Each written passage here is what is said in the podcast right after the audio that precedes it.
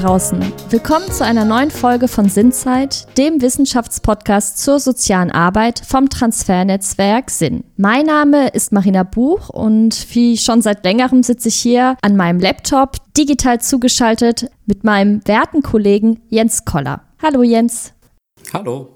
Wie ihr wisst, sprechen wir in unserem dritten Themenblock der zweiten Staffel über die andere Normalität, psychische Erkrankung im Alltag. Letzte Woche haben wir über soziale Medien und psychische Erkrankungen gesprochen und heute werden wir das Thema Depression eingehend besprechen über das Leben mit einer Depression und natürlich nicht alleine, sondern mit zwei Gästen, die sich auch gleich vorstellen werden. Jens, du hast ja immer tendenziell ein Zitat mit dabei. Hast du heute auch ein solches dabei? Ja, ich habe heute sogar zwei kleine Zitate mitgebracht und ja, die werde ich euch auch gleich äh, hier vortragen. Aber vielleicht mal noch ein, zwei einleitende Sätze. Äh, Depression ist ja die neue Volkskrankheit. Das ist ja so ein Satz, der der ein oder die andere schon mal so gehört hat. Überhaupt ist Depression gefühlt immer mehr in die Öffentlichkeit gerutscht, auch nicht zuletzt durch prominente VertreterInnen, wie beispielsweise Thorsten Sträter oder auch Jasmin Schreiber. Also es wird viel mehr darüber gesprochen. Das ist so der Eindruck, der der sich hier auftut.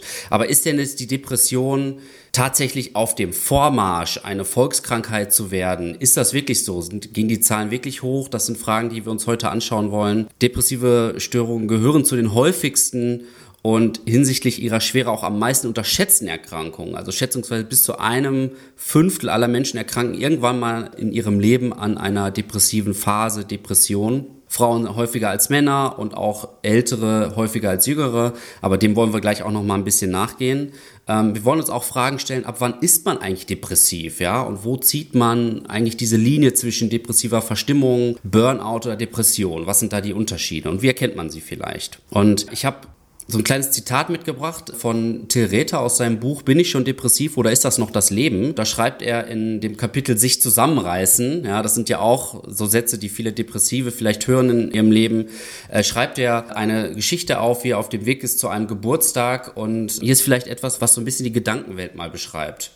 Jetzt fängt das Zitat an. Es ist, wie man seit Tagen oder Wochen an so einer leichten Erkältung laboriert. Und sie ist nicht stark genug, um sich wirklich mal ein oder zwei Tage ins Bett zu legen. Man schleppt sich, wie es dann so heißt, immer noch zur Arbeit, aber es kostet einen immer mehr Kraft und insgeheim hofft man irgendwann so krank zu werden, dass einem die Entscheidung abgenommen wird. Fieber oder etwas anderes, messbares, unmissverständliches, das einem endlich die Lizenz gibt, sich krank zu melden und sich hinzulegen. Vielleicht mal dieser ganz kurzer Eindruck, denn Depression ist nicht so eindeutig wie ein gebrochenes Bein beispielsweise, sondern sie ist immer individuell und graduell. Aber Fakt ist, auch eine leichte Depression ist eine schwere Erkrankung und die Betroffenen müssen lernen, mit ihr umzugehen. Und wir wollen uns heute auch mal überlegen, wie kann das gelingen? Wie ist es eigentlich mit einer Depression zu leben? Und wo bekommt man Hilfe? Und wie sieht diese aus? Diese Fragen wollen wir heute im Podcast ansprechen und ich glaube, es wird eine spannende Folge, äh, liebe Marina. Danke, Jens, für diese kurze Einordnung und auch das Zitat, das du mitgebracht hast. Das ist, glaube ich, ein ganz guter Einstieg für die Folge. Ich habe es ja eingangs schon erwähnt, wir sind nicht alleine da und deswegen möchte ich zuallererst unseren ersten Gast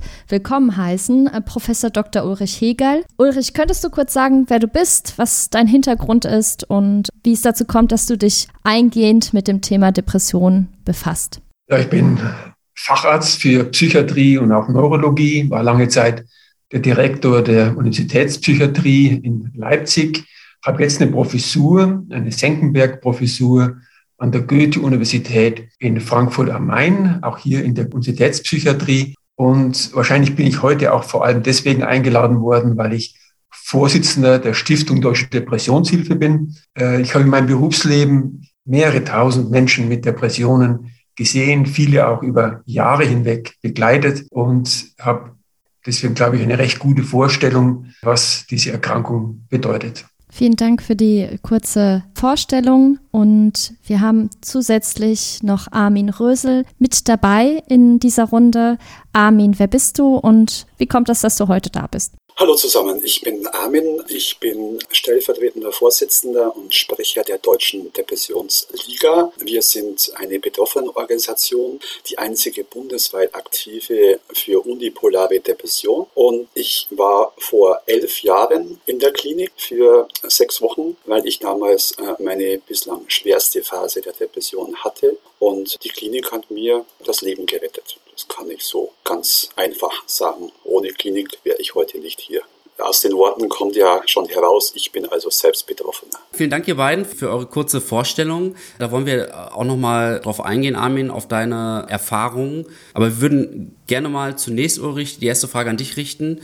Und zwar, dass du uns vielleicht mal kurz definieren kannst, was ist jetzt eigentlich eine Depression, was ist eine depressive Verstimmung, wo ist da die Linie, was sind Symptome, wie erkenne ich das vielleicht bei mir auch oder bei meinen Mitmenschen? Ja, diese Linie zwischen Befindlichkeitsstörungen oder Reaktionen auf die Bitternisse des Lebens und der Erkrankung Depression, diese Linie ist unglaublich wichtig. Denn die meisten Menschen verständlicherweise verwechseln eine Depression mit einer Reaktion auf schwierige Lebensumstände.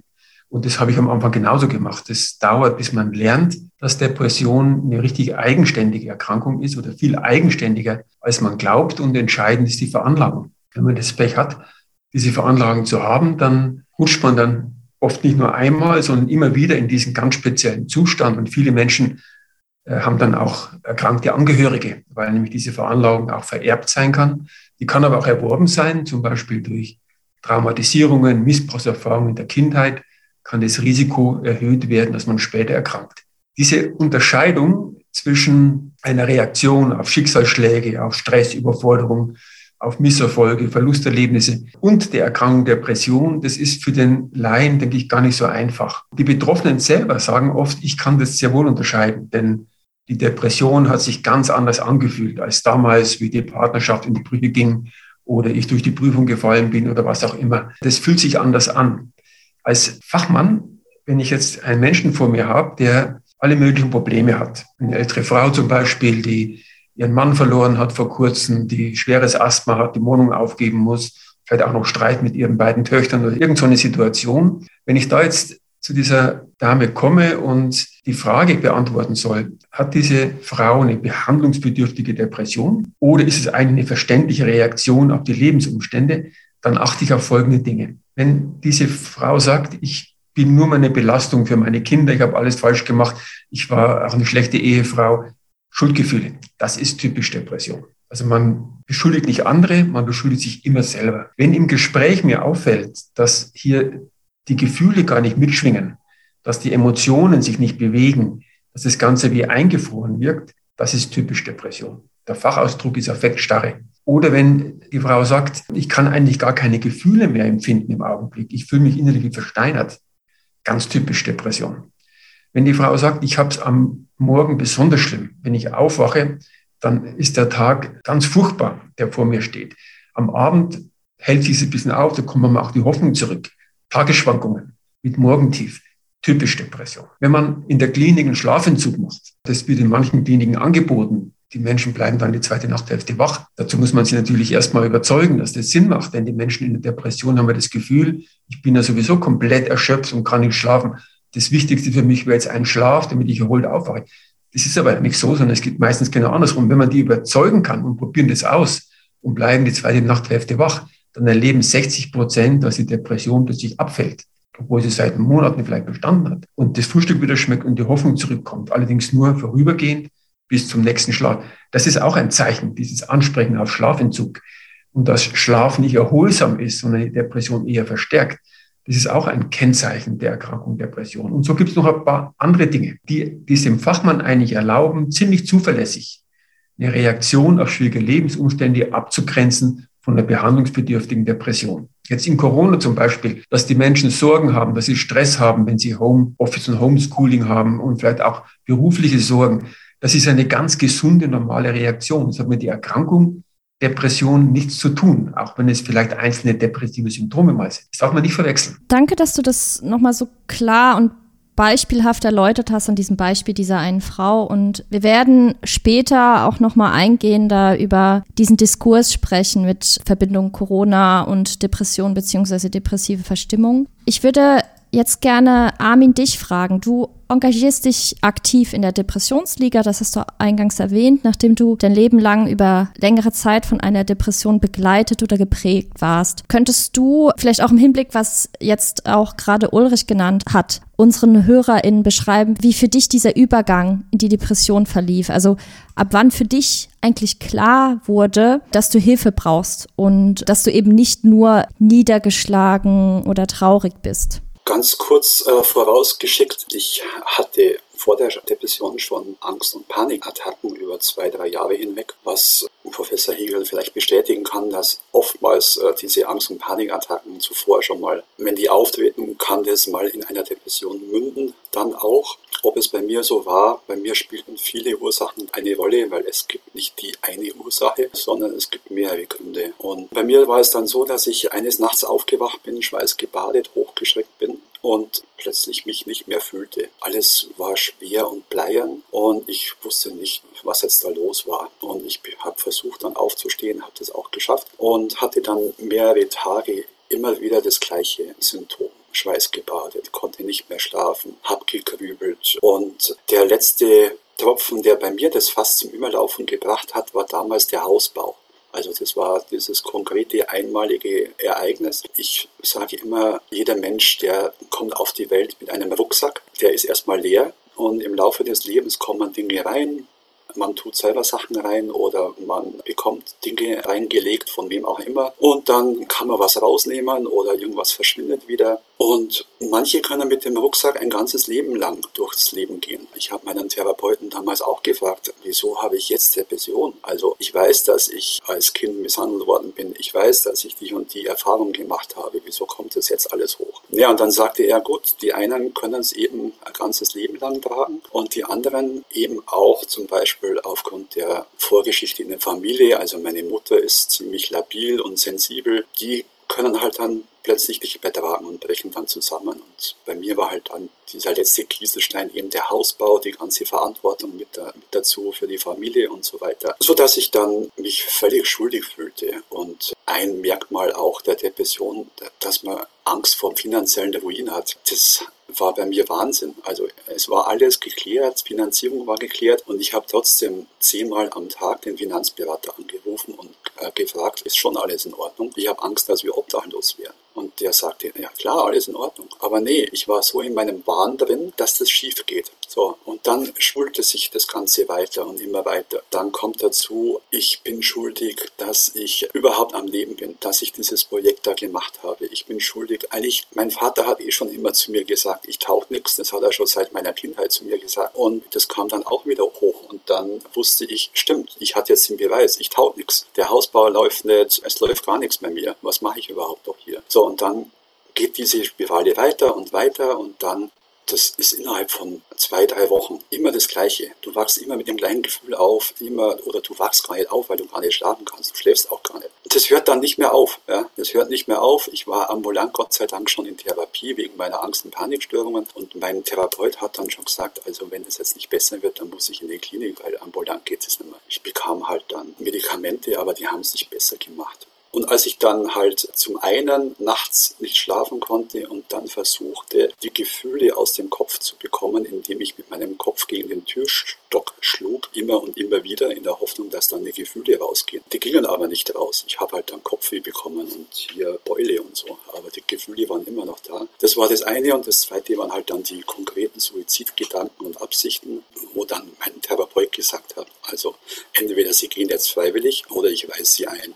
Und dann bin ich eben in die Klinik gegangen. Gott sei Dank. Also, wie der Professor Hegel schon sagte, dass es mal einem schlecht geht oder mal einer ein Morgentief hat, weil er keine Lust hat, ich sag's mal salopp, in die Arbeit zu gehen, weil irgendwas ansteht oder er fühlt sich einfach schlapp. Das hat jeder von uns. Aber wenn dieses Gefühl dann über zwei, drei, vier Wochen nicht mehr aufhört und du kannst nicht mehr schlafen, weil dein Kopf errattert und du fühlst dich dann nur noch schlecht und zu nichts mehr zunutze und du beziehst alles auf dich. Also die Schuldgefühle, du hast ja die Schuldgefühle, du gibst nie irgendjemand anderen Schuld. Warum auch geht er gerade? Nee, du siehst die Schuld bei dir, du bist der einzig schlechte Mensch auf der Welt und irgendwann siehst du für dich nur die Lösung, die Welt von dir zu befreien durch Suizid völlig verrückt, aber so ist die Krankheit. Und Du hast ja auch gesagt, die Klinik hat dir das Leben gerettet. Wie ist das genau abgelaufen? Also du bist auf Raten deines Therapeuten, bist du dann in die Klinik gegangen und dort kannst du vielleicht mal so ein, zwei Dinge beschreiben, wie was da konkret mit dir passiert ist? Ich hatte natürlich total Schiss davor. Also ich bin 48 und ich habe auch eine Flug über das Kuckucksnetz gesehen mit Jack Nicholson und das, das, Buch gelesen und ich stand vor diesem Gebäude und hatte halt Schiss, okay, ich komme dann nie wieder raus, ich werde da festgeschnallt und was weiß ich was. Die ersten zwei, drei Tage waren erstmal total apathisch. Also mit mir hat einmal am Tag, glaube ich, hat der Arzt mit mir gesprochen. Ansonsten haben die mich erstmal runtergeholt. Die haben mich in den Aufenthaltsraum gesetzt und gesagt, sie bleiben jetzt da sitzen und sonst erstmal nichts. Ich habe versucht, Zeitung zu lesen, ging dich die Buchstaben purzeln nur noch von Gesicht herum. Und so nach zwei, drei Tagen, ich dachte, was mache ich überhaupt hier? Da kommt da gar keiner, außer eben ein Arztgespräch mal am Tag. Dann ging es erst richtig los, also mit Arztgesprächen und damit Einbinden in die Gemeinschaft. Und was am Anfang für mich die Hölle war, was aber im Nachhinein lebensrettend war, das war der Aufbau einer Struktur. Also zum Beispiel um halb acht in der Früh Morgengymnastik. Bei Depression, sag mal an Depressiven, er muss um halb acht in der Früh sich bewegen. Das will er eigentlich nicht, aber wir mussten das tun. Und äh, wir mussten auch unterzeichnen, dass wir hier waren. Also wenn du nicht zu der Morgengymnastik gegangen bist, dann bekamst du Ärger. Also das klingt jetzt blöd, aber war so. Und diese Struktur wurde dann peu à peu weiter aufgebaut. Halb acht Morgengymnastik, Viertel nach acht Frühstück, neun Uhr Maltherapie, dann durfte ich zum Joggen nach einer Weile gehen, also das hat mir sehr geholfen. Dann war Muskeltraining nach Jakobsen, dann war Nachmittag Ergotherapie. Es war Programm bis am Abend. Das war Wahnsinn am Anfang für mich. Das war die Hölle, das durchzuhalten. Aber genau das hat mir die Struktur gegeben. Das hat mir wieder zurückgeholfen, mich wertzuschätzen und zurück ins Leben zu kommen. Also dazu kann ich noch eine Anekdote erzählen.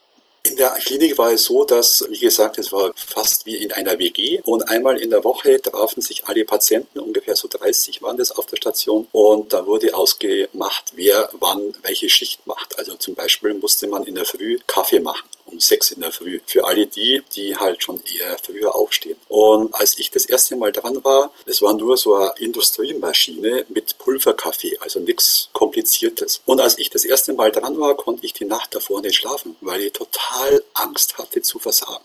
Zu versagen vor einer simplen Kaffeemaschine. Ich hatte Angst, dass mich die anderen auslachen. Ach, der Rösel schafft ja nicht mal einen Kaffee. So, und ich lag die Nacht tatsächlich schlaflos da, obwohl ich am Abend zuvor, wie jeden Abend, die Abendtablette bekommen habe, konnte ich nicht schlafen. Und dann musste ich aber, ich musste diesen Kaffee machen. Und ich habe mich halt dann gezwungen zu der Kaffeemaschine und habe es geschafft. Also ich habe es geschafft, einen Kaffee zu machen. Und das war dann der erste Moment, wo ich dann wieder stolz auf mich war. Auch nur ein kleines bisschen. Aber das war für mich, boah, ich kann doch Kaffee machen. Hey, ich kann ja doch was. Also verrückt, aber genauso am Boden bist du in der Depression. Aber genauso können dich solche Erlebnisse dann wieder motivieren. Also erstmal danke, Armin, für die offenen Worte. Es wurden ja jetzt hier auch verschiedene Dinge angesprochen und ich fand dein Bild sehr schön mit dem einer Flug übers Kuckucksnest. Das ist, denke ich, ein Film, der vielen äh, Personen was sagt oder viele auch gesehen haben. Ich würde jetzt gerne nochmal auf den Punkt Therapieform zu sprechen kommen, da du ja auch einige Sachen genannt hast, Armin. Ulrich, gibt es ich sage jetzt einen gewissen Therapiekatalog, den man durchgehen muss, den man durchgehen kann, zwischen Antidepressiva, also Medikamente oder Verhaltens- oder Gesprächstherapeutischen Ansätze. Wie läuft eine solche Therapie ab? Also Armin hat ja einige Dinge genannt, aber vielleicht auch nochmal hier aus deiner Sicht. Ich vermute, Herr Rüssel, dass Sie auch Antidepressiva bekommen haben. Genau, das ist eigentlich bei so einer schweren Depression ganz, ganz wichtig. Das ist eigentlich die Behandlung, wo ich die meisten Gespräche geführt habe in meinem Berufsleben, weil die Menschen verständlicherweise da skeptisch sind immer bei Antidepressiva. Warum? Die meisten haben das Krankheitskonzept, dass sie krank geworden sind wegen Schicksalsschlägen, wegen Partnerschaftskonflikten, wegen Mobbing im äh, Beruf oder Überforderung. Und wenn man so ein Krankheitskonzept hat, dann leuchtet es einmal überhaupt nicht ein, warum man jetzt Medikamente nehmen soll wegen einem Partnerschaftskonflikt. Da muss man die Probleme lösen. Und deswegen ist hier immer ein großer Sympathie-Bias gegen Antidepressiva. Und ich habe viele Menschen kennengelernt, die viele Lebensjahre verloren haben, bis sie irgendwann kapiert haben, dass Depression auch eine richtige Erkrankung ist, auch eine Erkrankung des Gehirns. Das muss man auch akzeptieren. Und dass Antidepressiva viel besser sind als ihr Ruf. Die machen nicht abhängig. Da gibt es keinen Drogenschwarzmarkt. Wenn ein Gesunder nimmt, wird nicht high davon. Auch die Dosissteigerung, keiner fängt jetzt an, wie bei Schlafmitteln zum Beispiel, die Dosis zu steigern, weil das sind keine süchtig machenden Medikamente, aber die wirken auch viel besser, als man oft lesen kann, weil es gibt sehr viele, die da negativ drüber reden. Und das kostet meiner Meinung nach vielen Erkrankten sehr viel Lebenszeit. Also das ist zunächst mal im Grunde das Allerwichtigste. Denke ich, eine gute Pharmakotherapie, neben dem, was Herr Rösel berichtet hat, die Struktur, die man hier hat ne, in so einer Klinik, den Austausch mit anderen, dass man hier eben auch wieder einen Schlaf-Wach-Rhythmus ein Stück weit kriegt, dass man eben aufstehen muss am Morgen, dass man eben nicht vor Erschöpfung dann im Bett bleibt. Das ist ja nicht Faulheit, warum die Menschen mit Depression nicht aufstehen, sondern sie schaffen es einfach nicht. Das sind ja oft im gesunden Zustand sehr genussfähige, leistungsbereite Menschen. Die sind ja völlig verändert in dieser Erkrankung oft. Aber die schaffen es einfach nicht, dann aufzustehen, wenn sie zu Hause wären. Und in der Klinik kriegst du halt Unterstützung. Ich finde das, wenn ich darauf nochmal was sagen darf, Herr Rösel, das, was Sie schildern, ist ja eine sehr schwere Depression. Mit diesen Verarmungsängsten, Sie haben es auch wahnhaft genannt.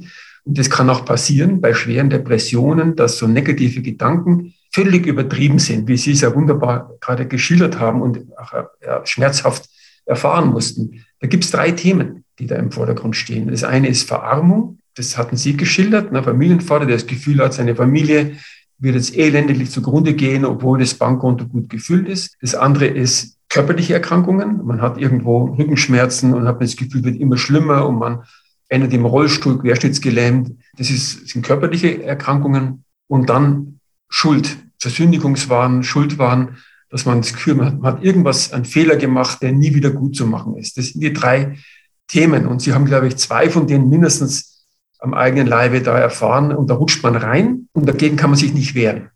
Wenn ich jetzt eine schwere Depression kriegen würde, würde ich genauso wie Herr Rösel in die Situation kommen, dass ich das Gefühl habe, ich habe mein ganzes Leben alles falsch gemacht, habe meine Patienten falsch behandelt und habe alles falsch gemacht. Da kommt man nicht raus und da kann man sich nicht am eigenen Schopfe rausziehen.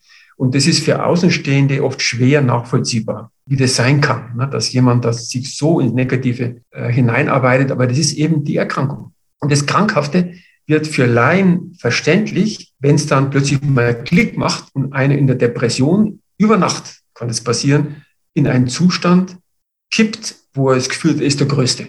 Und jede Menge Energie hat, dann ist es eine manisch-depressive Erkrankung geworden. Und das passiert. Und wenn man das wie ich eben immer wieder mal erlebt, dann wird einem das bewusst, dass das auch eine richtige Gehirnerkrankung ist, was schwer zu verstehen ist für den Laien und auch für den Erkrankten am Anfang natürlich. Wenn ich, Entschuldigung, wenn ich da was dazu sagen darf zum Thema Medikamente. Ich habe es im Nachhinein, als ich dann wieder zurück im Leben war und mich dann auch entschlossen hatte, äh, an die Öffentlichkeit damit zu gehen. Im Nachhinein habe ich dann mit dem Klinikleiter auch gesprochen darüber, warum zum Beispiel ich ein Medikament bekommen habe, das tatsächlich schon auch auf dem Drogenmarkt äh, erhältlich ist. Also der Wirkstoff ist Lorazepam und das kann tatsächlich auch abhängig machen. Man muss schon aufpassen, was man bekommt. Aber ich habe dann gefragt, wieso habe ich das in so einer hohen Dosis bekommen? Und er hat mir dann erläutert, ja, Herr Rösel, nur so konnten wir mit Ihnen arbeiten. Also das war das, was ich am Anfang erzählt habe. Die ersten Tage waren erstmal nichts die konnten mit mir nicht arbeiten. Man konnte nicht an mich heran. Und die haben, also in der Klinik wurde mir schon gesagt, dieses Medikament wird so schnell wie möglich wieder ausgeschlichen. Und es muss auch ausgeschlichen werden. Also ich hatte auch Fälle in der Klinik von Mitpatienten erlebt, die haben sich mit Lorazepam so wohl gefühlt, die haben es dann freiwillig weitergenommen. Und das ist natürlich dann bitter, weil ich sage immer, und deshalb, deshalb engagiere ich mich auch so, es liegt auch viel an dem Betroffenen selbst. Du kannst Medikamente nehmen, okay, aber Medikamente alleine werden dich nicht wieder zurückbringen. Du musst selbst mitarbeiten, aktiv mitarbeiten. Und das wurde mir halt in der Klinik so durch diese Struktur am Anfang schmerzhaft beigebracht, aber nach zwei, drei Wochen wusste ich, warum und was der Sinn des Ganzen ist. Aber am Anfang ist es natürlich schmerzhaft, klar. Herr Rösel, das ist gut, Sie es ansprechen. Es ist ganz wichtig, man muss unterscheiden Antidepressiva die nicht süchtig machen und auch natürlich auch Nebenwirkungen haben, wie jede Flasche Bier und alles Mögliche, aber sehr häufig auch gut vertragen werden. Dann Beruhigungsmittel und Schlafmittel, das ist das Lorazepam, das Sie bekommen haben. Das macht süchtig, wie Alkohol zum Beispiel. Und das gibt man deswegen auch nur kurz. Aber bei sehr schweren Depressionen ist das, wie Sie es am eigenen Leib erlebt haben, etwas, das manchmal am Anfang hilft und auch das Risiko, dass man sich was antut, reduziert. Darum wird es manchmal bei sehr schweren Depressionen initial für kurze Zeit angewandt. Das ist aber nichts, was man auf Dauer nehmen soll. Dann rutscht man wirklich in die Abhängigkeit. Und dann gibt es noch Neuroleptika. Das ist noch eine andere Gruppe an Medikamenten, die sind wieder anders. Das muss man sauber unterscheiden. Und ich habe von Antidepressiva gesprochen. Und die sind bei schweren Depressionen, denke ich, sehr, sehr wichtig. Und ich, wenn jetzt eine schwere Depression hätte, ich würde als allererstes Antidepressiva nehmen. Und die können auch alleine wirken. Das würde ich in kleines bisschen widersprechen. Die meisten Menschen, die ambulant behandelt werden und oft auch erfolgreich, werden vom Hausarzt behandelt mit Antidepressiva. Und sehr viele kommen damit sehr, sehr gut zurecht. Ich habe das Lorazepam deshalb auch erwähnt, weil wir sind ja alle keine Mediziner und viele Menschen, die damit betroffen sind, für die ist Antidepressivum gleich eben dieses Medikament. Also das wird halt häufig genannt. Und das finde ich jetzt wichtig, dass es da auch in diesem Podcast mal aufgedröselt wird. Was ist Antidepressivum, was nicht? Ich nehme bis heute ein Antidepressivum und ich nehme es, Achtung, gerne, weil es ist, mein Therapeut sagt, ja, das ist wie so eine Art Krücke. Ja, wenn ich mir ein Bein gebrochen habe und einen Gips habe, dann laufe ich auch mit Krücken besser. Und ich lasse einmal im Jahr äh, alles, mein Blut untersuchen, organisch untersuchen. Das äh, Medikament, das ich nehme, das tut mir nichts organisch, aber es hilft mir halt im Kopf. Und das ist wichtig, glaube ich, auch zu verstehen. Aber gleichwohl, wenn ich äh, eine Krücke habe, will ich, deswegen sage ich auch immer, dass man auch aktiv mitarbeiten soll. Wenn ich dann in der Reha bin mit meinem gebrochenen Fuß, dann muss ich auch aktiv Reha-Sport machen und Übungen machen. Da gibt es halt, und das habe ich in der Klinik gelernt und auch in der Therapie, viele Formen, wie man einer Depression dann im nach der schweren Phase, da geht es ja weiter. Wie begegne ich Momenten, wenn es mir wieder schlechter geht? Was mache ich in diesen Momenten? Ja. Da würde ich mal ganz kurz nachfragen, nimmst du das dann nach Bedarf oder ist es da, das ist täglich oder regelmäßig? Naja, täglich, ja, ja. Also man kann es nicht einfach einmal am Tag nehmen und ein, ein, dann zwei Wochen nicht nehmen oder so. Das geht nicht. Nee, nee. Ich nehme es täglich. Ja. Genau, das muss man vielleicht auch noch erklären. Die wirken ja nicht so wie Schlafmittel oder Schmerzmittel sofort, die Antidepressiva, sondern die Wirkung entfaltet sich da erst so in den ersten zwei Wochen. Nach zwei Wochen sollte man aber schon mal spüren, dass es aufwärts geht. Das ist also nicht vergleichbar mit äh, Beruhigungsmitteln oder anderen Medikamenten. Das muss man vielleicht noch hinzufügen. Dann werden sie ja gegeben zur Akutbehandlung, dass die Depression abklingt. Wenn die Depression weg ist, wird man nicht absetzen, wird man beim Blutdruckmittel ja auch nicht machen, sondern dann gibt man erstmal mindestens vier, sechs, acht Monate weiter. Und dann kommt eine wichtige Phase in der Behandlung, ob man eine Langzeitbehandlung macht oder nicht. Weil über eine Langzeitbehandlung, das ist das, was Sie machen, Herr Rösel, vermute ich, kann man das Erkrankungsrisiko, dass man wieder zurückfällt, erneut eine depressive Krankheitsphase kriegt, um etwa 70 Prozent senken. Die Veranlagung hat man dummerweise mitbekommen. Das ist dieser Rucksack, den Sie beschrieben haben. Dummerweise haben Sie diesen Stein Depression, das ist ein hässlicher Stein, den haben Sie im Rucksack, diese Veranlagung. Und was man jetzt machen muss, ist das Beste draus zu machen. Und da gehört eben oft auch eine Langzeit-Pharmakotherapie. Ich finde das Wort Krücke eigentlich fast ein bisschen negativ. Natürlich ist auch das Insulin oder das Blutdruckmittel, das sind alles Krücken. Alle Medikamente sind irgendwo, wenn man so will, auch Krücken. Aber ich würde es einfach eine Behandlung nennen.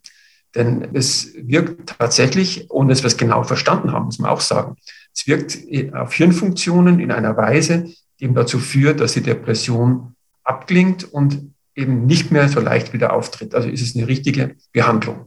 Manchmal kann man auch lesen, das ist nicht viel besser wie Placebo. Da gibt es ja viele Leute, meistens sind es gar keine Fachleute, die schreiben darüber.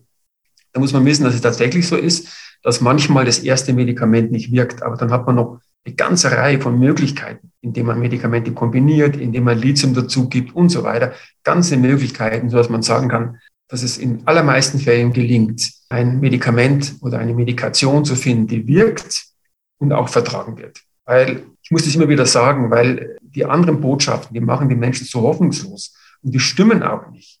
Ich weiß nicht, wie Sie es erlebt haben, Herr Rösel, in der Klinik. Bestimmt waren viele andere Depressive. Ne? Es wird auch hier so gewesen sein, die meisten kommen schwer krank rein in die Klinik und gehen dann deutlich gebessert und viele auch beschwerdefrei wieder nach Hause. Es ist eigentlich der Alltag in der Klinik. Und es passt gar nicht, nicht zu dem Narrativ, die Medikamente wirken ja gar nicht. Nee, also das ist richtig. Wenngleich es auch in der Klinik so war, dass wenn jemand sagte, er möchte kein Medikament, dann wurde das auch akzeptiert und dann versucht mit anderen Formen halt zu machen. Wie Sie selber wissen, es gibt ja leider nicht die, das Aspirin für Depression. Das wäre natürlich super, aber das gibt es ja nicht, weil die Depression, so wie jeder Mensch individuell ist, ist auch der Verlauf oder die Art und Weise, wie die Depression zuschlägt bei den Menschen individuell. Und auch bei mir war es so, dass nicht gleich das erste Medikament angeschlagen hat, so wie es die Ärzte dachten. Und äh, kombiniert eben bei mir zum Beispiel, was mir viel hilft bis heute, ist der Sport, also das, das regelmäßige Joggen. Es ist bei jedem anders. Beim anderen kann es ein Hörbuch sein, das er jeden, regelmäßig hört oder Buch liest oder Musik hört, egal was.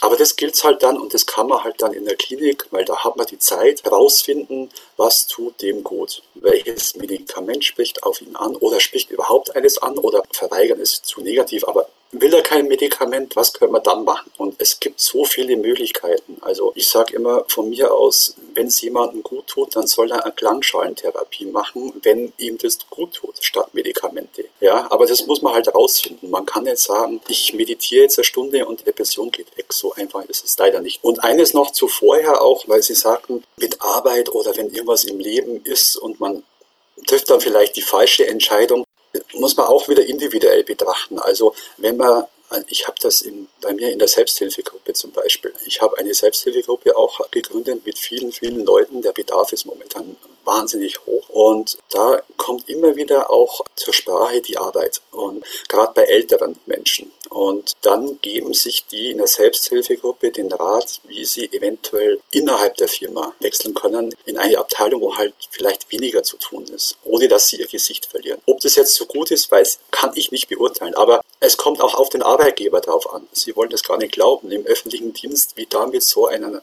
Depression umgegangen wird, das ist echt, man glaubt es gar nicht, aber ich darf da nicht zu viel erzählen, weil das alles anonym ist. Aber die kennen sich dann echt nicht mehr aus, die wissen nicht mehr weiter und versuchen halt dann innerhalb des öffentlichen Dienstes in eine andere Abteilung zu kommen.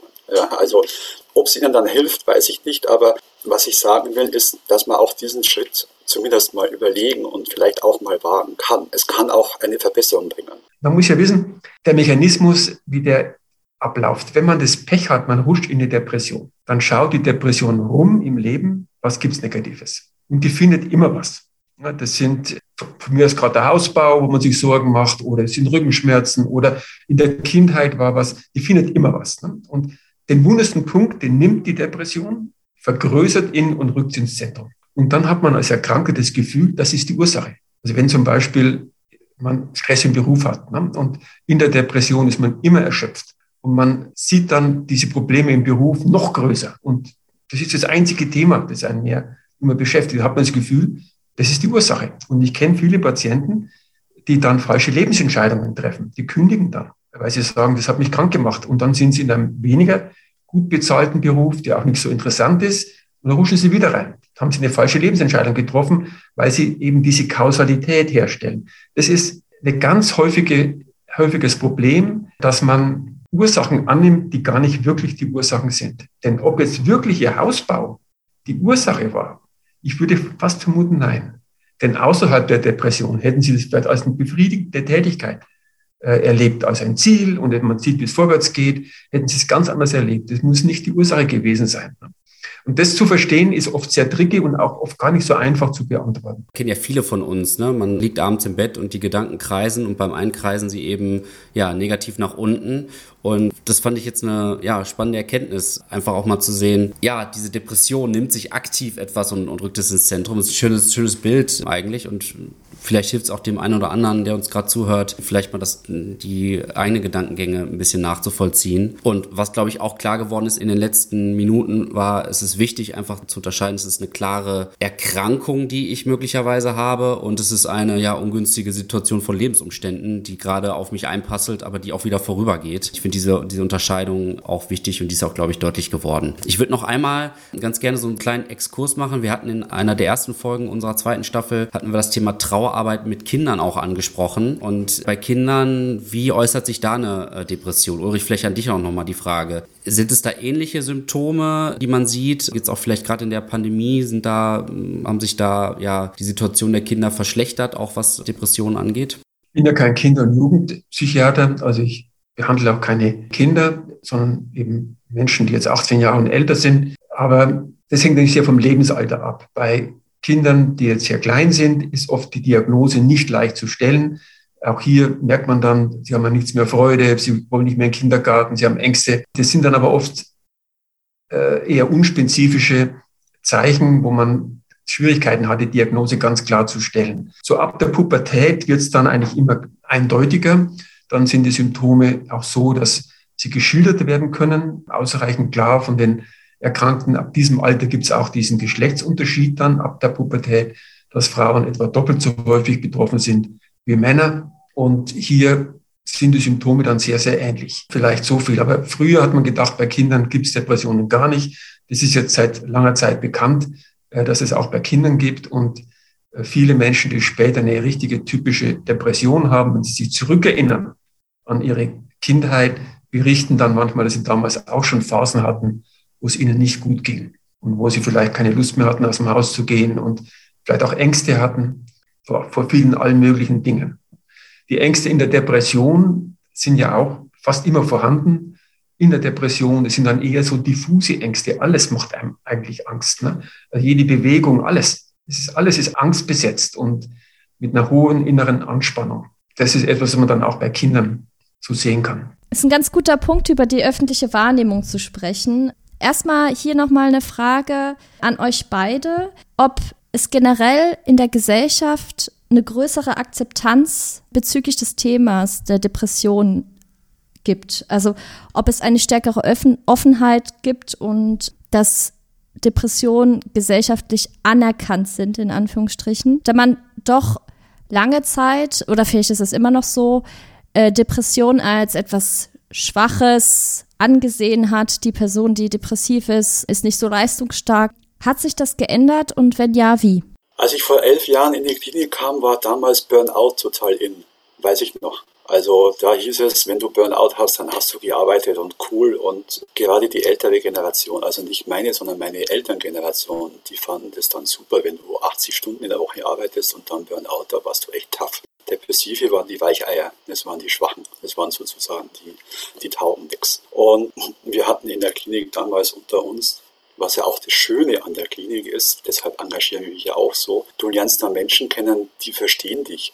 Und du merkst, du bist ja gar nicht der Einzige auf der Welt. Hallo, da gibt es noch andere. Und das ist echt toll. Das gibt wahnsinnig viel Kraft und man kann sich dann motivieren. Ja, und wir hatten damals in der Klinik gesagt, Mensch, wir hätten gern Burnout. Dann könnte man sagen, wir sind cool. Aber konnte man halt damals nicht, weil Depression halt was anderes total was anderes ist. Im Laufe der Zeit denke ich doch, dass sich einiges getan hat. Also in der Gesellschaft auf jeden Fall, in der Politik noch nicht so, in der Arbeitswelt sind wir an auf einem guten Weg, finde ich, dass es da stärker akzeptiert wird.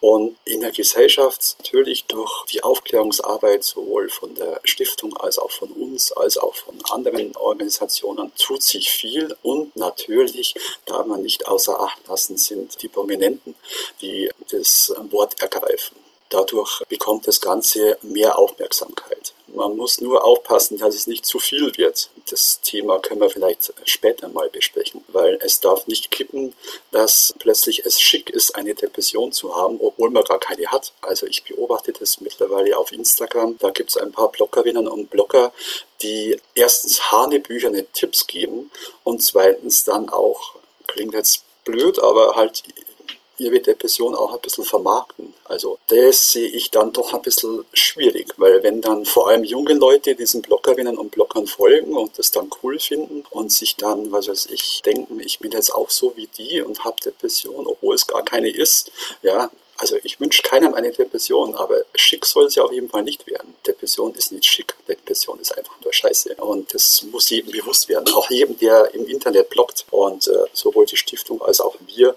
sind ja in den sozialen Medien aktiv und da muss man schon aufpassen, was man da blockt und was man da herausgibt. Also es gilt ja generell für soziale Medien, man muss schon hinterfragen, wer da was blockt und was dann dabei rauskommt. Aber jetzt nochmal zur Frage zurück. Ja, es ist in der Gesellschaft sehr gut mittlerweile präsent. Man muss sich nicht mehr so sehr schämen, über Depression zu sprechen, aber wir haben schon noch einen, einen weiten Weg vor uns. Also ich sage immer, ich glaube, es dauert noch eine Generation, bis psychische Erkrankungen gesellschaftsfähig sind. Ja, da drücken wir die Daumen. Ulrich, ich würde da deine Meinung auch nochmal zu interessieren. Wie siehst du da diese Entwicklung im ja, der öffentlichen Wahrnehmung? Ich stimme da Herrn Rösel in allem komplett zu. Das würde ich fast genauso sagen. Auch diese vielleicht manchmal auch inflationäre Gebrauch des Begriffs äh, Depression und auch das vielleicht sogar kokettieren äh, damit, das sind Entwicklungen. Ich glaube nicht, dass das irgendwann sich ändern wird, allerdings, weil der Kern ist ja das Missverständnis, dass Depression eine Reaktion auf schwierige Lebensumstände ist. Das ist im Grunde der Kern des Problems. Und diese Sicht, die haben nach wie vor 95, 98 Prozent der Menschen. Wenn man sich fragt, was ist die Ursache, dann sagen sie Schicksalsschläge, Überforderungen der Arbeit, Partnerschaftskonflikte, körperliche Erkrankungen und so weiter. Und das ist ja etwas, was man erst ganz mühsam lernen muss, dass das eben nicht stimmt. Ein junger Kollege, der äh, in der Psychiatrieausbildung war, der hat mir mal ganz spontan gesagt, ich habe zwei Jahre gebraucht, bis ich verstanden habe, was eine Depression ist. Und ich bin mir ging's bei mir war genau das Gleiche. Ne? Natürlich geht man am Anfang rein und denkt, wenn jemand eine Depression hat und dann seine Sorgen über die Trennung und die Einsamkeit und so weiter schildert, dass ich immer denke, das ist die Ursache. Das ist ja so naheliegend und so verführerisch, das sofort als Ursache dann zu nehmen, dass man eigentlich gar nicht dran vorbeikommt. Und erst wenn man sehr viele Menschen über lange Zeit gesehen hat, hat man die Chance, das wirklich zu verstehen, wie unabhängig diese Erkrankung ist von diesen äußeren Dingen. Ein Mensch, der keine Veranlagung dazu hat, der kann ganz große Bitternisse ertragen, wird niemals eine richtige Depression kriegen. Und wer die Veranlagung hat und diesen Rucksack tragen muss, da muss es gar keinen Auslöser geben, sondern die kommt dann plötzlich einfach. Und manche Menschen sagen, warum ich jetzt in dieser Phase in eine Depression gerutscht bin, ich weiß es gar nicht. Beim letzten Mal habe ich gedacht, es war der Partnerschaftskonflikt, aber jetzt habe ich eine gute Partnerschaft. Jetzt bin ich wieder in einer Depression. Das zu verstehen ist unglaublich schwer und im Grunde ein kommunikatives Matterhorn, auf das man da steigen muss, kriegt man praktisch nicht hin, weil jeder von seinen eigenen Gefühlen ausgeht bei der Depression. Und das muss man immer wieder in jeder Generation muss es wieder ein bisschen lernen. Oft ist es so, dass alte Menschen ein besseres Verständnis der Depression haben als junge, die halt noch nicht so viel Lebenserfahrung haben und vielleicht auch noch weniger damit zu tun hatten. Das ist auch die Quelle des Stigmas, denn wenn man sagt, das sind die Belastungen des Lebens, dann ist der nächste Gedanke automatisch, andere haben die auch und kommen damit zurecht. Warum komme denn ich nicht zurecht? Ja, warum? Weil ich zu schwach bin. Und schon ist man wieder in diesen Selbstvorwürfen und diesem Gefühl, ein schwacher Mensch zu sein. Das hängt auch mit diesem fehlenden Krankheitskonzept zusammen. Ich möchte da, wenn ich darf, ich habe hier am anderen Computer gerade ein Zitat von unserem Schirmherrn Thorsten Sträter hergeholt, das dazu eigentlich ganz gut passt. Er hatte damals vor gut einem Jahr bei Eckhard von Hirschhausen in der Sprechstunde gesagt, Depressionen haben manchmal keinen für dich erkennbaren Grund. Da kannst du Graf Cox sein und goldene Zeppeline fliegen und es erwischt dich trotzdem eines Mittwochs. Ja, also so genau so ist es. Ja, also bei mir, wie ich vorher erwähnt habe, der Hausbau, klar, kam dazu, aber ich hätte es wahrscheinlich auch ohne Hausbau bekommen. Keine Ahnung. Ja, aber das war halt in dem Moment so der letzte Kieselstein, der alles untragbar gemacht hat. Ja, und ich hoffe, wir können da einen Teil dazu beitragen, dieses Mattehorn mitzubesteigen, weil wir auch viele Zuhörende haben, die eben auch in der sozialen Arbeit unterwegs sind, sei es als Studierende oder schon im Beruf und ja Menschen begegnen, die möglicherweise ja dieses Konzept noch nicht verinnerlicht haben oder verstanden haben. Was ich noch vielleicht auch dazu sagen darf, Entschuldigung, wenn ich dir da ins Wort falle, Jens, zum Thema, wie kann man öffentlich darüber reden und wie ist es in der Gesellschaft akzeptiert. Was wir tatsächlich oder ich oder wir bemerkt haben, ist, dass es in der Corona-Zeit jetzt einfacher ist, über psychische Probleme zu reden, weil jeder irgendwie das Verständnis hat, Mensch, sagen wir mal, Homeoffice, Isolation, das ist ja auch so eine Art Gefangensein. Jeder hat jetzt irgendwie, kann das Gefühl nachempfinden, wenn einer sagt, nee, mir geht es jetzt momentan nicht so gut, ich äh, komme mit der ganzen Situation nicht zurecht und alles ist traurig oder es gibt keine Hoffnung oder Zukunft, wie geht es nach Corona weiter. Ich erlebe das auch im privaten Kreis. Man kann ja jetzt offen darüber reden oder offen darüber reden, dass man sagt, mir geht es seelisch gerade nicht so gut. Da kommt jetzt vom anderen nicht gleich, ach ja, er wieder, sondern da kommt oftmals dann, ja, ich kann es nachempfinden, mir geht es im Homeoffice ähnlich. Also das ist ein, klingt jetzt vielleicht auch komisch, aber ein kleines Positives an dieser ganzen Corona-Krise. Vielleicht kann ich dazu was sagen. Wir haben ja da Befragungen gemacht, repräsentative Befragungen zu Covid und Depression. Da ist ja wieder die Unterscheidung zwischen Stress, Sorgen und so weiter, die es ja gibt und was ganz normale Reaktion ist und keine Erkrankung. Sehr häufig wird dann behauptet, wir haben jetzt eine Epidemie an Depressionen. Ich glaube nicht, dass das stimmt. Wir haben viele Menschen mit Sorgen, aber das ist Teil des normalen Lebens, noch keine Depression. Bei unserer Befragung war eine Frage immer gewesen in den letzten Jahren, also das war das Deutschlandbarometer Depression, die Befragungen, ist bei Ihnen die Diagnose Depression schon mal gestellt worden. Von der erwachsenen Bevölkerung waren da 2017 haben da 23 Prozent Ja gesagt, also irgendwann im Leben schon mal eine Depression. Das ist jeder Fünfte. Ich glaube, Jens hat das gesagt gehabt. Jeder Fünfte im, im Leben erkrankt. Das war dann 2019 waren es 21 Prozent, 2020 21 Prozent, 2021 war es dann 23 Prozent. Also es blieb eigentlich immer so in einem ähnlichen Bereich. Wir haben keine echte riesige Zunahme, vielleicht eine kleine. Aber was wir gefunden haben, und das ist eine echte Katastrophe, finde ich, dass Menschen mit Depression eine ganz, ganz schwere Zeit hatten durch die Maßnahmen gegen Corona, weil die Versorgungsqualität schlechter geworden ist. Es wurden stationäre Behandlungen wurden abgesagt. Patienten waren so eingeschüchtert, dass sie nicht mehr zum Arzt gegangen sind. Plötzlich hatten die Psychotherapeuten beim ersten Lockdown freie Termine, weil die Patienten einfach gar nicht kamen. Oder andere Dinge runtergefahren wurde und das Gesundheitsverhalten ungünstig war. Denn die Menschen haben dann keinen Sport mehr gemacht. Herr Rösel, bei Ihnen ist der wahrscheinlich sehr hilfreich, der Sport, wie Sie es selber erleben. Leute bewegen sich weniger, sie liegen auch länger im Bett. Das hat die Befragung auch ergeben, was depressionsverstärkend ist. Schlafentzug ist ja, wirkt ja antidepressiv, lange Bettzeiten eher verstärkend. Und sie haben den ganzen Tag zum Grübeln, also diesen unstrukturierten Tag. Auch das haben Sie ja geschildert. Hilfreich in der Klinik war eben die Struktur. Und wenn dann jemand in die Arbeit geht und hat kein Homeoffice, hat dann eine bessere Struktur. Und das erklärt, warum in der einen Befragung waren es knapp 40 Prozent, in der anderen über 40 Prozent der Menschen mit der Diagnose Depression angaben, bei mir hat sich die Erkrankung verschlechtert. Ich habe Suizidgedanken entwickelt, die Schwere hat zugenommen, ich habe einen Rückfall erlitten. Und das ist ja eine Katastrophe.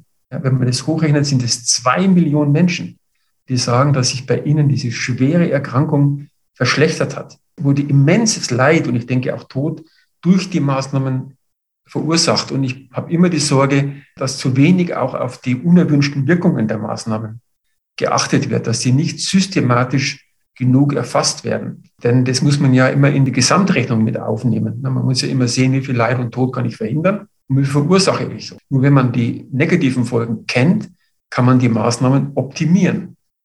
Ich sage nicht, dass die Maßnahmen falsch waren, aber ich, ich sage, falsch wäre, diese negativen Folgen nicht genau zu untersuchen, ganz systematisch die zu erfassen.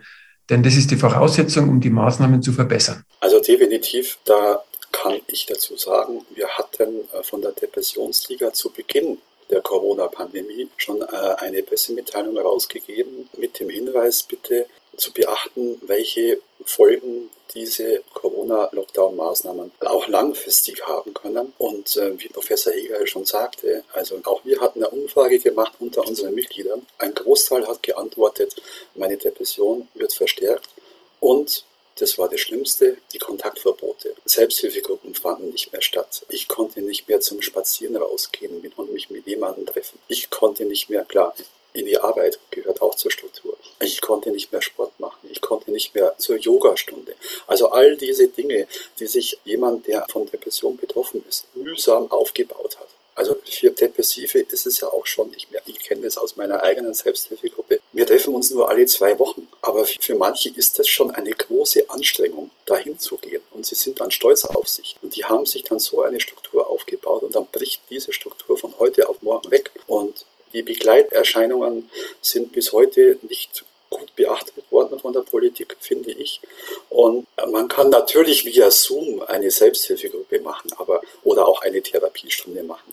Aber das ersetzt niemals das eins zu eins Gespräch und das Treffen und kann es auch nicht. Und in diesem Fall hätte man da doch sagen müssen, finde ich, für betroffene Menschen sollte es Ausnahmen geben und Gut, die ersten zwei, drei Monate wusste man nicht, wie Corona sich weiterentwickelt. Aber es wurde halt kein Signal ausgesendet. Also wurde nicht äh, gesagt, wir schauen ein, zwei Jahre im Voraus und wir versuchen euch Möglichkeiten zu bieten, wie ihr euch treffen könnt, keine Ahnung, es wurde vieles außer Acht gelassen. Vielen Dank euch beiden für die Ausführungen und auch diese gute Überleitung zum Thema Corona, was wir auf dem Zettel hatten und du, Armin, hast es von dir aus selbst angesprochen. Wir kommen jetzt leider, muss ich sagen, zu einem Ende unserer Folge. Wir sind so langsam angekommen am Zeitlimit, haben eigentlich noch ein paar Themen auf dem Zettel, die wir auch ansprechen wollten, aber die wir ähm, jetzt einfach verschieben müssen. Das ist leider so. Bevor ich euch auch nochmal das Wort gebe, um vielleicht nochmal was loszuwerden, Vielleicht einfach, was man ja auch immer wieder hört, mangelnde Therapieplätze, was man da möglicherweise gegen tun kann oder, oder wo man auch ja Dinge für äh, Menschen mit einer depressiven Erkrankung auch einfach verbessern kann.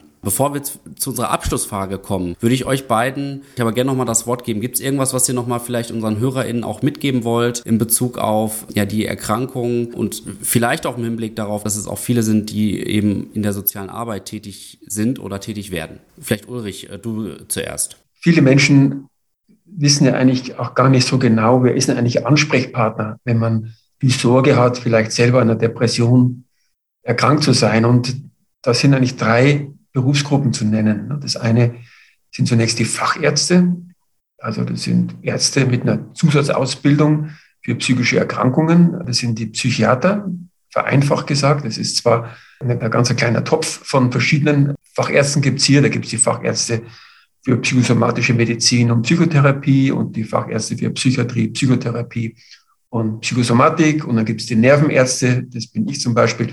Das ist einer, der einen Facharzt für Psychiatrie und für Neurologie hat. Das ist also die Gruppe der Fachärzte, verkürzt gesagt der Psychiater. Und die zweite Gruppe sind die psychologischen Psychotherapeuten, also nicht die Psychologen, sondern es sind Psychologen mit einer Zusatzausbildung, die haben auch in der Psychiatrie gearbeitet, die haben auch Patienten in ausreichender Zahl gesehen mit einer guten Ausbildung in Psychotherapie. Und die können wie die Ärzte über die Kasse abrechnen. Die können jetzt nicht eine vollständige Diagnose stellen. Dazu ist auch Laboruntersuchungen und oft auch eine körperliche Untersuchung nötig.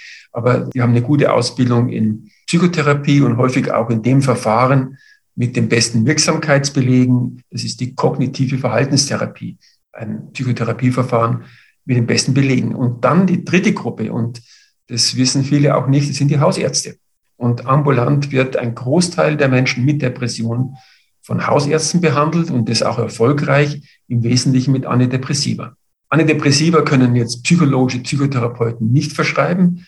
Das sind ja keine Ärzte, aber die Fachärzte, die Psychiater, die können Medikamente verschreiben und auch Psychotherapie anbieten. Vielleicht kann ich da noch ergänzen, auch wenn ihr vielleicht selber denkt, ah, wo soll ich jetzt anrufen, was gibt's hier in meinem Umfeld? Ich bin ein bisschen verwirrt, wer da genau der Ansprechpartner ist, unter der Telefonnummer 116 117. Das ist die zentrale Terminvergabestelle der Bundesregierung, werdet ihr automatisch weitergeleitet zu eurem Bundesland und dort kann man euch ein sogenanntes Erstgespräch vermitteln was vielleicht ein erster Ansatzpunkt ist, wo ihr zum ersten Mal auch ins Gespräch kommt. Es ist ja nicht so einfach, sich zu öffnen unbedingt, aber das ist auch eine Möglichkeit, sag ich mal, diese Therapie anzufangen, zu beginnen. Armin, möchtest du noch was sagen, vielleicht auch zum Thema Therapieplätze, was vielleicht ergänzend?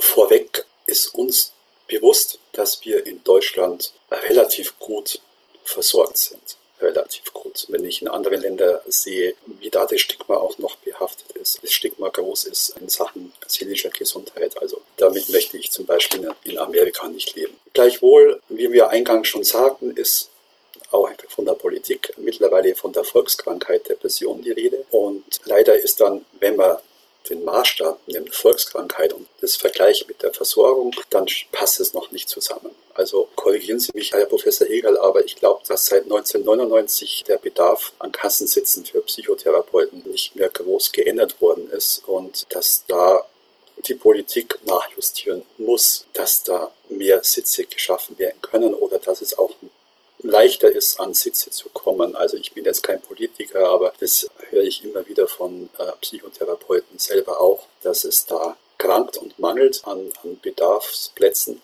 Und ja, der Hausarzt ist der erste richtige gute Ansprechpartner.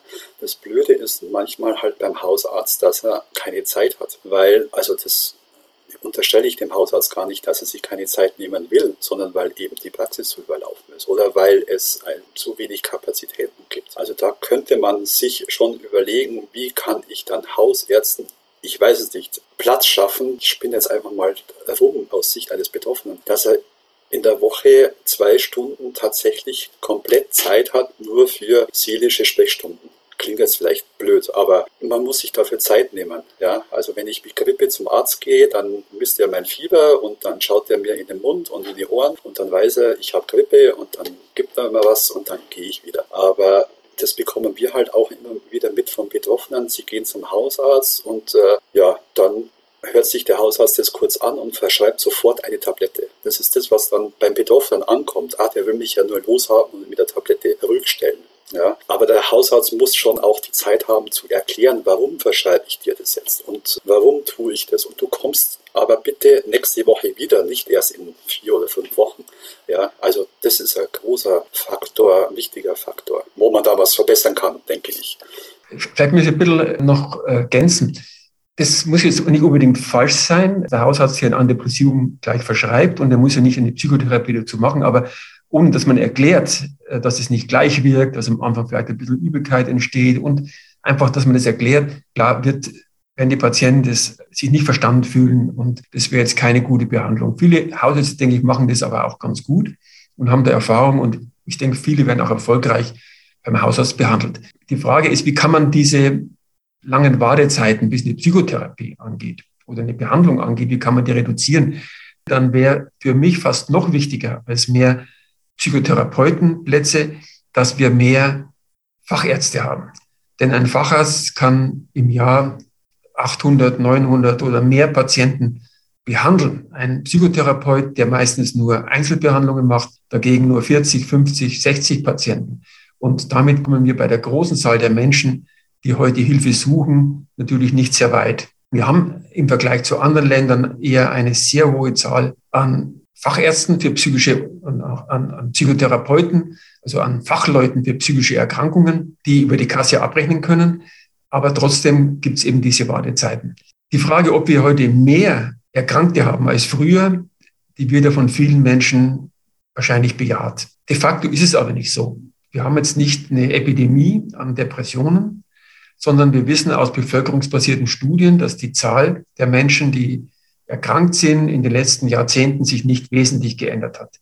Was sich geändert hat, ist die Zahl der Menschen, die heute sich trauen, sich Hilfe zu holen, die auch auf Ärzte stoßen, die die Diagnose dann stellen und das Ganze nicht verstecken und auch erkennen, dass eine Depression vorliegt, die besser geschult sind. Und wie gesagt, auch dieses Verstecken hinter Ausweichdiagnosen wie Migräne oder chronischer Rückenschmerz, was früher häufig der Fall war, das hat abgenommen. Und das erklärt, warum wir viel mehr Diagnosen haben, aber nicht mehr Erkrankte. Wir haben heute zum Beispiel, wenn wir jetzt bei Frühberendungen schauen, ist es so, dass vor 40 Jahren 9 Prozent aller Frühberendungen wegen psychischen Erkrankungen waren. Heute ist es 43 Prozent. Und das ist eine erfreuliche Entwicklung, weil eben mehr Menschen mit psychischen Erkrankungen heute eine Diagnose kriegen und aus der Isolation rauskommen. Und das dürfte der Hauptgrund sein, warum in den gleichen 40 Jahren einen Rückgang der Suizide von 18.000 auf etwa 9.000 jedes Jahr haben. Das ist immer noch eine schreckliche Zahl.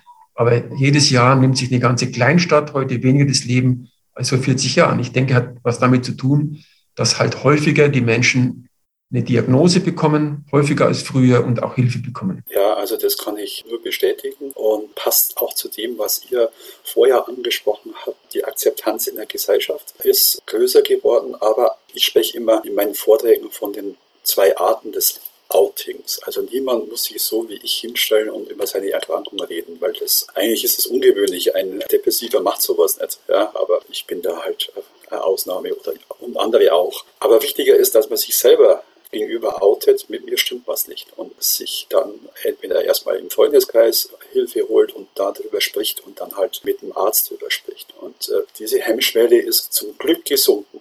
Und das ist ja das, was wir alle erreichen wollen. Nur die Politik hängt halt noch hinterher. Wie gesagt, also Aufklärungskampagnen schön und gut, aber es muss auch dafür gesorgt werden, dass Betroffene dann auch zeitnah Hilfe bekommen, weil sonst können wir noch so viel aufklären. Bei uns werden sich dann immer wieder Menschen melden und sagen, ja, ich warte, ich habe jetzt schon 50 Therapeuten angerufen, ich bekomme keinen Platz. Also da hinkt die Politik halt noch hinterher. Aber ich bin da ganz bei Ihnen. Also egal welche Kassensitze. Es, also wie ich schon sagte, die Politik spricht von Volkskrankheit, aber der Versorgungsgrad ist dementsprechend noch nicht so. Und wenn ich jetzt im neuen Koalitionsvertrag lese, dass eine Anti-Stigma-Kampagne, Aufklärungskampagne für seelische äh, Gesundheit angedacht ist, finde ich das super. Aber da muss man, bevor man die Kampagne macht, auch den zweiten Schritt dann schon äh, gemacht haben. Weil man kann nicht dazu aufrufen, sich zu bekennen, oh, es, ich habe ein psychisches Problem und dann bekommen die aber keinen Platz. Also das wäre ja dann ein Wahnsinn. Also danke auch nochmal für diese Abschlussappelle. Wir haben jetzt auch in dieser Folge sehr dialogisch, also Jens und ich haben, glaube ich, noch nie so wenig gesprochen, aber wir haben auch einfach auch sehr interessiert zugehört und vielen Dank auch diesen persönlichen Einblick auch ermöglicht zu haben. Also wir haben über die klare Abgrenzung von Depressionen von anderen psychischen Erkrankungen gesprochen, verschiedene Therapieformen aus zwei sich ergänzenden Blickwinkeln durchleuchtet und eben zu allerletzt über Akzeptanz und auch die Rolle beziehungsweise von der Folgen von Corona gesprochen. Und zum Abschluss. Und äh, wenn ich jetzt, also wir, müssen jetzt zum Abschluss kommen ein bisschen, weil wir haben rein zeitlich den Rahmen gesprengt von der Folge. Wir haben nämlich noch eine Abschlussfrage. Aber du kannst es noch mal ausführen. Alles gut. Nee, nee, passt schon. Also das, was der Jens noch am Ende sagte, so eine Botschaft ausgeben, das sage ich halt auch immer am Ende meiner Vorträge und so weiter. So als mutmachende Botschaft. Also Depression muss nicht das Ende des Lebens bedeuten, sondern man kann wieder herauskommen. Depression ist behandelbar und man kann auch sogar noch stärker herauskommen, als man vorher. Wer es nicht glauben will, ich konnte es auch nicht glauben, sage ich immer ganz salopp, ich bin das lebende Beispiel dafür. Ich hatte nicht gedacht, dass ich wieder in meinen Beruf zurückkommen kann und dass ich wieder äh, mit meiner Familie leben kann und so weiter.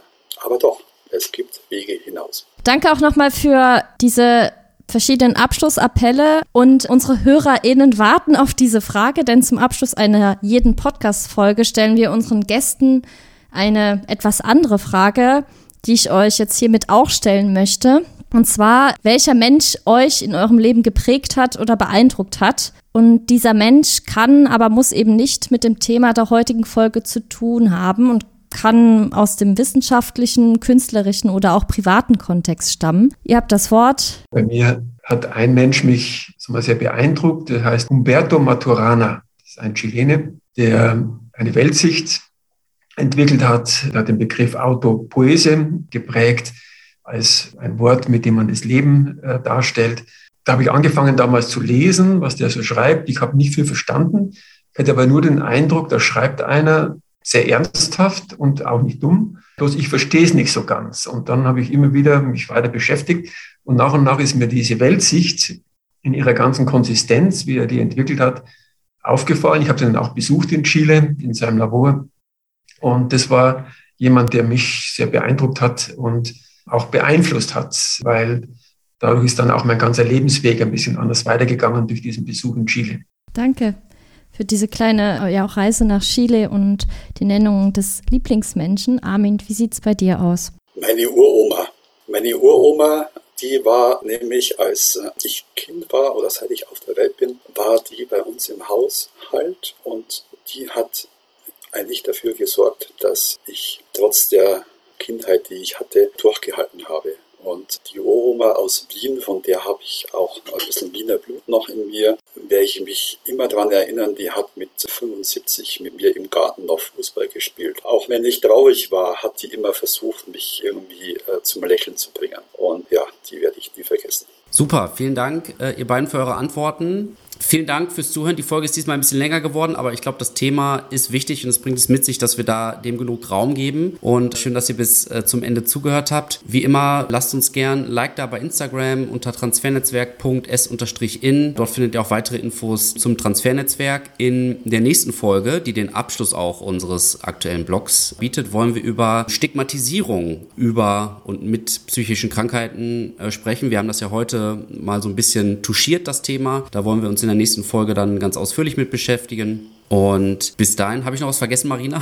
Wenn ihr weitere Informationen zur Arbeit der Stiftung der Deutschen Depressionshilfe oder der Deutschen Depressionsliga lesen möchtet, dann lohnt sich ein Blick auf die beiden Webseiten und die Links findet ihr in der Beschreibung selbst. Ja, und auch ich äh, möchte mich bei meinen Gästen für diese informative und auch sehr persönliche Folge bedanken und ja, liebe ZuhörerInnen, ich freue mich, wenn ihr das nächste Mal auch einschaltet bzw. reinhört. Und wie immer gilt, nutzt eure Zeit sinnvoll. Tschüss. Tschüss. Servus. Tschüss. Vielen Dank, Herr Rösel und an das junge Team. Tschüss.